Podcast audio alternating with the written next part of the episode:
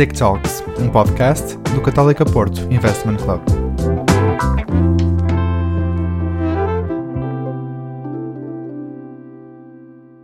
Olá, bem-vindo à segunda parte da nossa entrevista ao José Alinho e ao Guilherme Aguiar.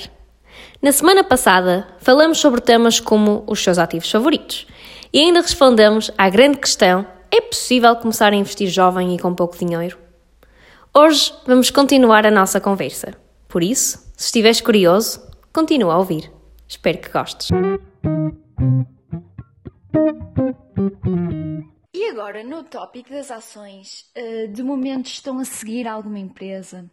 Se sim, contem-nos um pouco sobre ela, por favor. Eu estou a seguir uma empresa e o Olhinho também, eh, também penso que conhecerá este caso, porque é um caso que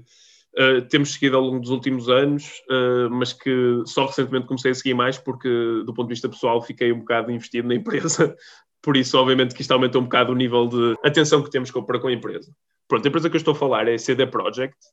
Para as pessoas que gostam mais de, de videojogos, a CD Projekt é basicamente um, uma empresa que desenvolve videojogos. Se vocês procurarem no Google uh, WSE, CDR, é tipo o ticker e o mercado. O ticker é um código de representação e o mercado vão, vão encontrar facilmente. Uh, é, é, a maior empresa em termos de cotação bolsista da Polónia. Pronto, a Polónia não é propriamente um mercado que vocês imaginam gigante, mas isto é bastante interessante. Em Portugal, não, não estou a imaginar uma empresa de, de jogos a ser a empresa mais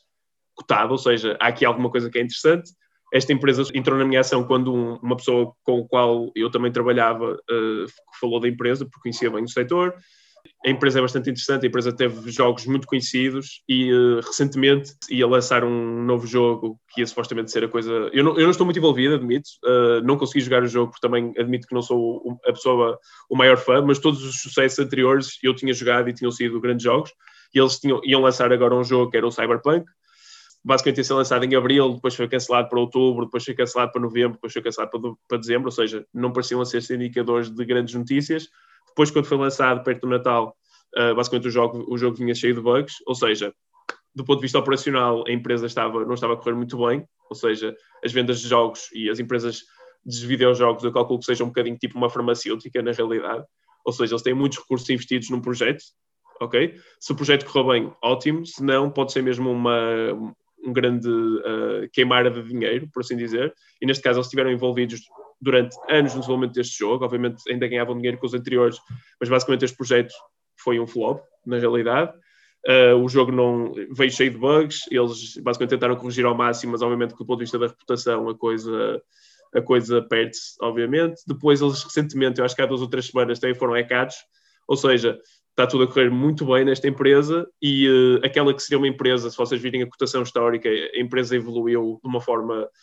absurda ao nível dos ativos mais, que mais apreciaram ao longo dos últimos anos e entretanto parece que a história basicamente é equity story, ou seja, a história uh, como os investidores estão a ver a empresa e o que é que faz com que esta valorização se, se sustente, ou seja, porque as empresas têm sempre a perspectiva de quanto é que a empresa vai gerar no futuro, a história parece que se quebrou um bocadinho, ou seja, aquela empresa que era o futuro dos videojogos parece que desceu um bocadinho à terra e uh, fez com que, basicamente esta descida à terra fez com que a cotação tenha descido bastante, a empresa caiu 40%, acho eu, desde o momento em que lançou o videojogo, ou seja, há muitos impactos para os investidores, muitos impactos para os trabalhadores, obviamente, e é, para mim o que me interessa particularmente neste momento é perceber se o negócio é superior a esta desvalorização, ou seja, se no longo prazo a empresa continua a ser uma empresa diferenciadora e isto é só um abanão de curto prazo que pode ser uh, basicamente corrigido se a empresa tiver uma boa performance operacional, ou se é assim que a empresa, basicamente, aquela que era uma, uma das uh, pérolas do mercado, por assim dizer, uh, é abandonada basicamente pelos investidores que, que estavam a suportá-la. Ou seja, estou bastante interessado em ver como é que corre o próximo uh, seis meses, mas também o próximo ano, porque esta coisa dos videojogos, pelo que eu tenho lido, também é uma perspectiva um bocadinho de médio prazo, ou seja, os jogos vão evoluir bastante, hoje em dia os jogos são muito mais do que só o jogo que é lançado, ou seja, vêm imensos DLCs, ou seja, subjogos uh, e, e, muitos, muitos add-ins, por isso uh, estou curioso com o que é que vai acontecer no futuro esta empresa. Um, é assim, eu uh, não vou fazer uma análise tão extensa como a do Guilherme, mas aproveito também este tópico para, para dizer que há um, um grande universo de, de empresas que não estão no mercado. Portanto, nós temos as empresas públicas e temos as empresas com o capital em investidores privados, nas quais não há uma, uma transação em mercado das, das participações sociais ou outros títulos um, da, da, empresa. Portanto, nesta, feita esta introdução, uh, vou dizer que uma das empresas que estou a seguir com mais atenção nos últimos tempos tem sido a TAP, precisamente uh, devido à, à situação já deficitária, mas que uh, a crise pandémica veio agravar no, último, no último ano. E isto porque, um, quando nós estamos a falar de um investimento, não nos podemos esquecer da realidade que temos por trás do investimento. Portanto, nós, quando estamos a falar de uma ação, não estamos a falar de um ticker e de um gráfico que sobe e desce durante o dia. Estamos a falar efetivamente de um modelo de negócio, de trabalhadores, de relações com fornecedores, com clientes, toda uma estratégia por trás. E, portanto, torna-se muito importante uh, perceber que quando esse tipo de estratégia falha ou quando esse racional uh, é mais frágil, pode ser necessário reestruturar as, a, a, atividade das empresas. E isso também é uma forma de acrescentar valor. Portanto, à medida que nós vamos vendo esta, digamos, estas evoluções no, digamos, no, no caso da, da, TAP, também vamos perceber uh, qual é que é a reação portanto, dos, dos diversos intervenientes às sucessivas propostas de reestruturação da empresa que, que, estão a ser levadas a cabo. Ou seja, isto para dizer que de facto é uma empresa que estou a seguir com mais atenção, mas eh, passando agora para a realidade do mercado, eh, ando com particular interesse em ver empresas cujo modelo de negócio depende essencialmente de, digamos, aglomerados de pessoas, de, digamos, de falta de distanciamento social, de, de viagens, de deslocações temos uh, o caso de empresas de, de aluguer de, de, automóveis e temos, por exemplo, o exemplo da Europcar no, no, ano passado. Temos de casinos, que estão muito dependentes de receitas de, de, turismo, empresas de cruzeiros, ou seja, de certa forma entender,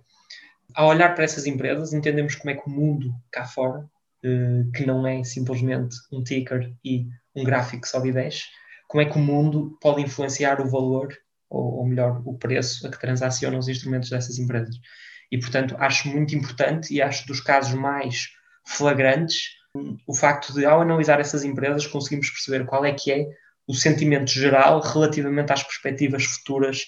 de evolução eh, da economia mais real e não da economia mais financeira. Eu, eu acho que o, o Coelhinho disse é muito interessante, esta, porque obviamente que eu me cingi aos mercados públicos, não é? Mas os mercados privados por vezes têm das empresas mais interessantes que existem e quando digo isto não estou a falar de startups, porque as startups por,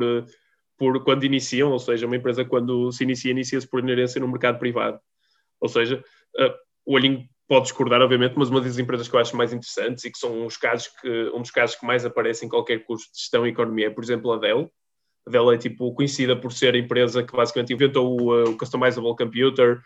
que era super eficiente do ponto de vista operacional, ou seja, uma empresa super eficiente, e a decisão deles e do Michael Dell, ou seja, o CEO e fundador, foi basicamente sair dos mercados, mercados públicos e ir para o mercado privado porque não gostavam da pressão dos resultados, e lá está do que o Olhinho diz, que é a pressão de ver o ticker a mexer, e isso é muito, é muito difícil para alguns gestores, porque começam a fazer um tipo de gestão, não é? Que basicamente tem as razões contrárias do que os levou ao sucesso. Ou seja, começam basicamente a gerir o preço da ação em vez de gerirem o que o desempenho operacional da empresa uh, e, e, como é que a empresa vai crescer de dentro para fora e não de fora para dentro. Uh, isto, uh, aliás, complementando aquilo que disse o, o, Guilherme, que concordo, concordo plenamente, para além de todos os benefícios que as empresas têm de aceder aos mercados públicos, portanto, de estarem no mercado, nomeadamente no que diz respeito à captação de fundos, e também à, digamos, à, à publicidade e à exposição que, que podem obter, também há muitos pontos contra. E, na verdade, quando é necessário refocar o negócio naquilo que de facto cria mais valor, o mais eficiente é estar fora dos mercados públicos porque não há uma pressão de resultados trimestrais, ok? Portanto, quando nós estamos a falar de empresas privadas, estamos a falar de empresas que têm mais liberdade para se focarem nos planos estratégicos com vários anos uh, e não propriamente com uma pressão de apresentar resultados trimestrais por parte dos, dos acionistas e dos analistas, que neste caso uh, têm um peso preponderante naquilo que vão ser as decisões do, do dia a dia mas eh, este é um dos casos. Depois também temos outro tipo de problemas que advêm de facto da empresa estar nos mercados e que, e que não existem se a empresa for privada. Portanto, Naturalmente que este é um equilíbrio que as empresas têm de ver se realmente faz sentido ou não estarem no mercado ou uh, prosseguirem a sua atividade como empresas privadas. E na vossa opinião, qual é o conceito financeiro mais sobre ou subvalorizado? Pronto, um conceito que, na minha opinião, é um bocadinho subvalorizado, mas que nós já referimos aqui várias vezes. Não diria subvalorizado, mas se calhar eh, mal entendido. Pronto, que vou fugir um bocadinho à vossa questão, mas pronto, eu, estou bastante confortável com isso e se voltarem a perguntar, eu depois arranjo outra forma de fugir. É o conceito de diversificação. Eu acho que a forma como o conceito de diversificação é eh, basicamente ensinado na universidade é como se fosse uma coisa, a diversificação é, é basicamente ensinada como se fosse uma coisa inerentemente, inerentemente positiva para o investidor. Uh, ou seja, um investidor tem um retorno esperado de 20%, mas só que é volátil, ou seja, o desvio padrão entre os retornos é, é muito grande e basicamente diversifica para reduzir este, estes riscos, e, ou seja, um retorno que, que, o retorno até pode baixar, mas o que acontece é que a volatilidade dos retornos uh, vai diminuir, e isso pode ser positivo para o investidor. Isso é, isso é bastante positivo para muitos tipos de investidores. Por exemplo, um fundo de pensões. Uh, o objetivo do fundo de pensões é propriamente maximizar o, uh, o retorno dos seus ativos o objetivo de um fundo de pensões é basicamente, se calhar, atingir os 7% de retorno, normalmente é isso que é, que é basicamente o goal, e aos 7% há ativos que dão mais que 7%, ativos que dão menos, e eles fazem uma diversificação de ativos que lhes permite basicamente, na teoria pelo menos, uh, chegar a estes 7%. Porquê é que eu acho que é um conceito um bocadinho sobrevalorizado ou mal entendido? Que é, se o investidor quiser maximizar o risco, o conceito de, de diversificação não faz sentido. Ou seja, se eu quiser maximizar o risco e se estiver completamente certo de que aquela ação é a melhor ação do mundo e todas, todas as informações públicas, não públicas, pronto, etc., me indicam isto, a diversificação na prática, só me, em princípio, só me vai reduzir os, os retornos, ou seja, não é inerentemente boa. Ou seja, a diversificação, em princípio, em, para 99% dos investidores é ótima, eu acho super interessante, mas para alguns investidores pode não ser a coisa mais interessante e, e pronto, acho que convém problematizar o conceito. E até é uma coisa engraçada, porque o, se nós formos a ver os, os tipos de ativos que têm retornos mais interessantes, por exemplo, os fundos private equity em geral têm retornos bastante interessantes, e uh, o modelo de negócios assenta exatamente nisto, que é, em vez de não vou comprar 100 ativos para diversificar o meu risco, vou fazer é 3 ou 4 deals, ou se calhar 10 por fundo, e que são de alta qualidade, e no qual eu fiz um due diligence super profundo, em que revi até se aquela rubrica está bem alocada na contabilidade, e basicamente o princípio deles é pegar numa empresa uh, e não é provavelmente diversificar, não é? é maximizar o exit da empresa no fundo. Uh, e o, lá está, as suas decisões não são propriamente o prisma de diversificação, não é o único prisma da, do investimento e não deve ser. Vou aproveitar para comentar aqui esta, esta última parte do, do Sim, é polémica, é polémica, é para, é para debate. É para debate, é para debate exatamente, porque, porque na verdade, ou seja, para além de todas as vantagens que, que que, digamos que, que, as empresas podem prosseguir uh, uma estratégia privada, uma estratégia de ownership privada, neste caso falando de private equity, apesar de todas as vantagens que daí acarretam, uh, de facto a, a, valorização quando estamos a comparar um investimento público com um investimento privado também é completamente diferente. Portanto, nós quando estamos a falar de investimentos públicos temos preços ao segundo, ok? Quando estamos a falar de investimento privado, no limite temos contas de 3 em 3 meses. Portanto, aí naturalmente que vai havendo uma maior, uma maior diferença, portanto, como estamos a, a usar métricas diferentes para avaliar uh, duas coisas também distintas, portanto, não podemos estabelecer essa relação entre, portanto, entre classes de ativos que dão efetivamente um, um retorno superior, porque um, isso é uma questão que ainda necessita de ser harmonizada e é muito tratada na, na, nas finanças de hoje em dia, portanto, é uma questão que a, a valorização de, de, de, private equity. Mas, então, voltando à pergunta, uh, relativamente a, portanto, um conceito que é sub e sobrevalorizado, certo? Um, portanto, eu se calhar, e sendo também um bocado polémico, vou dizer exatamente o mesmo conceito, que é tanto sob como subvalorizado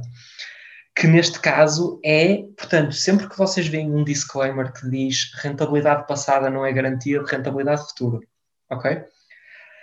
Um, esse, esse disclaimer, ou, ou, melhor, a maneira como esse disclaimer é interpretado, uh, geralmente é mal interpretado, ok? Ou seja, considero que de facto é um conceito uh, sobrevalorizado, porque na verdade o que, o, que, o que esse disclaimer diz é que o passado nada tem a ver com o desempenho futuro. Ou seja, quando nós estamos a fazer uma análise de um prospectivo de investimento, interessa muito mais vermos quais, é, quais são as perspectivas de crescimento e de, de desenvolvimento da, da, atividade futura do que propriamente passado. Da mesma maneira que quando nós estamos a conduzir um automóvel, é muito mais seguro estar a olhar para a frente do que para o retrovisor, certo? Da mesma forma, esse mesmo raciocínio, ou seja, o facto de o que, o que está para aqui para frente, daqui para a frente ser muito mais importante do que está para trás, não quer dizer que nós ao olharmos para trás, não, consegui, não consigamos tirar conclusões relativamente a um certo padrão de evolução. Ou seja, nós devemos estar a olhar para a frente, ter uma visão forward-looking quando estamos a analisar uh, os investimentos, mas não nos podemos esquecer que, de facto, os mercados têm história e, portanto, há certas reações do mercado e certas reações dos vários agentes económicos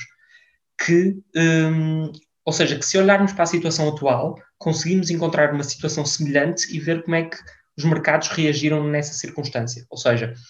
isto para dizer o quê? A rentabilidade em si, a rentabilidade passada, não é uma garantia de rentabilidade futura. No entanto, importa olhar para trás e ver quais é que foram as reações do mercado para melhor antecipar o que pode vir daqui para a frente. Sim, o, o Coelhinho disse é bastante interessante, que é o que é interpretado muitas vezes como um disclaimer e que basicamente é o compliance de um banco ou de, ou de uma sociedade gestora que, que põe, sim, pode ser interpretado assim dessa forma sem dúvida. Eu até, olhem, eu vou cobrar agora as regras do jogo, porque supostamente acho que era um, um, um, para cada um, mas eu agora que penso, tenho aqui um conceito que é super subvalorizado, porque em geral em finanças é aquele primeiro capítulo, aquela primeira meia horinha, uh, da primeira aula todas, mas que eu acho que é super interessante. E se calhar é das primeiras coisas que as pessoas em geral, em investimentos, até aprendem e que, basicamente os apela, que é o time, time, uh, time Value of Money, que a tradução será, se me pudesse ajudar, uh, como, é que, como é que traduzo isto? O valor temporal de dinheiro? Ok, está uma boa tradução. Não sei como é que era em português, por acaso, mas pronto. Uh, valor temporal de dinheiro. Pronto, time value of money, basicamente. Porque é que eu estou a dizer que é, é aquela coisa que atrai primeiro as pessoas para, o, para, os investimentos? Que é quando as pessoas percebem o efeito do compounding. Que as pessoas ficam, o quê? Se eu investir 10 euros durante os próximos 10 anos, eu vou receber uh, uh, não só os 10 euros, basicamente não vou receber uma anuidade de 10 euros, mas vou também receber 10 euros sobre os 10 euros, ou seja, o, o fenómeno dos juros compostos. Pronto, isso é bastante interessante. O que eu acho bastante interessante também neste conceito de time value of money, que em geral, numa aula de finanças, é super rápido. Uh, pelo menos era, não sei se o Olhinho pode dizer outra coisa, mas eu acho que era uma coisa super rápida dar. É que é, é mesmo interessante, e eu acho que é tipo o basilar de, do princípio de finanças e do princípio de investimentos, e que altera de forma, de forma completamente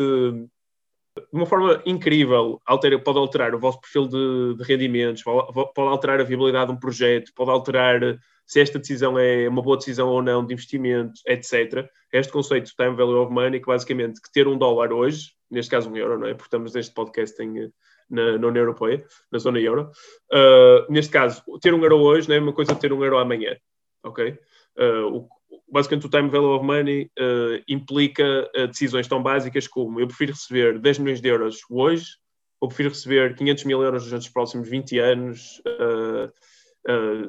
basicamente, este tipo de decisões tem tudo a ver com time value of money. Pronto, eu acho que o time value of money é, um, em geral, um capítulo super pequeno, uma parte super pequena, mas eu acho que é basilar para qualquer pessoa que quer investir, não só perceber os fenómenos de como o dinheiro, o fenómeno do juro composto, mas tem que perceber mesmo que uh, ter 10 euros hoje não é a mesma coisa de ter 10 euros daqui a 3 anos, receber 10 euros daqui a 3 anos, e perceber de que forma é que o nossos investimentos são impactados, não só pelos retornos que nós esperamos ter, mas também por fenómenos como a inflação e outras coisas que basicamente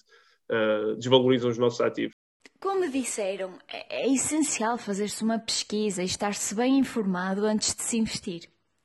Isto leva-nos à nossa última questão.